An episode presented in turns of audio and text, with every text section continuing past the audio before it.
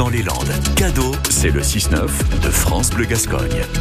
Et à 6h17, le choix de France Bleu Gascogne. Pendant ces vacances de février, on vous a sélectionné quelques-uns des témoins de l'année 2023. Des témoignages forts, insolites, parfois douloureux ou simplement heureux. Et ce matin, on se replonge dans l'histoire des Landes sous le Second Empire ou comment Napoléon III a façonné notre département, comment il a transformé ses marécages en forêt de pins. Et oui, souvenez-vous, l'an dernier, 2023, on célébrait le 150e anniversaire de la mort de l'empereur. L'occasion pour l'historien, professeur à la Sorbonne, président de l'Institut Napoléon et landais d'origine Jacques-Olivier Boudon, de publier un ouvrage, Napoléon III et l'Aquitaine. Paul Ferrier l'avait rencontré.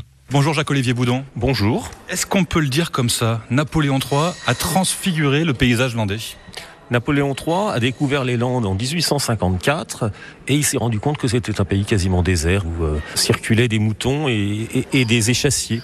Et donc il s'est dit on va transformer le paysage et il a prolongé ce qui existait déjà, c'est-à-dire les pins maritimes sur le long de la côte. Il a donné l'ordre que tous les villages des Landes s'équipent en, en pins. Alors ce qui va transformer à la fois le paysage, mais aussi la sociologie euh, locale, puisque euh, les bergers se transforment en résiniers. Du coup, c'est la disparition dans le paysage des bergers, des échasses, de leur peau de mouton sur euh, le dos, ce qui est l'imagerie aujourd'hui de la tradition landaise, c'est de la faute de Napoléon III. Il en est responsable et d'ailleurs certains le lui reprochent à l'époque. Hein, les bergers vont résister.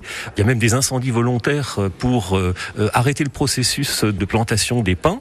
Donc il y a eu une résistance et qui se prolongera d'ailleurs jusqu'au début du XXe siècle avec une révolte des résiniers en 1907. J'engage les gens à aller regarder euh, les cartes euh, de la forêt landaise entre le 19e, le début du 19e et le début du, 20e siècle. C'est impressionnant la façon dont, dont, elle a poussé ou, ou en tout cas dont on l'a fait pousser.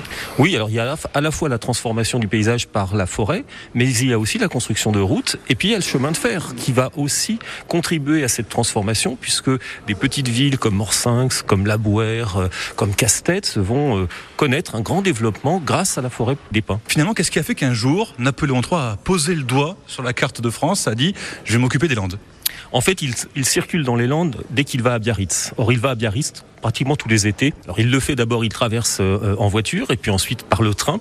C'est certain que de l'avoir vu de près a conduit Napoléon III à s'intéresser particulièrement à cette région. Et pour en connaître tous les détails, il y a votre livre donc Napoléon III et l'Aquitaine, une région capitale. C'est aux éditions Memoring et Société de Bordeaux et il est toujours bien entendu euh, disponible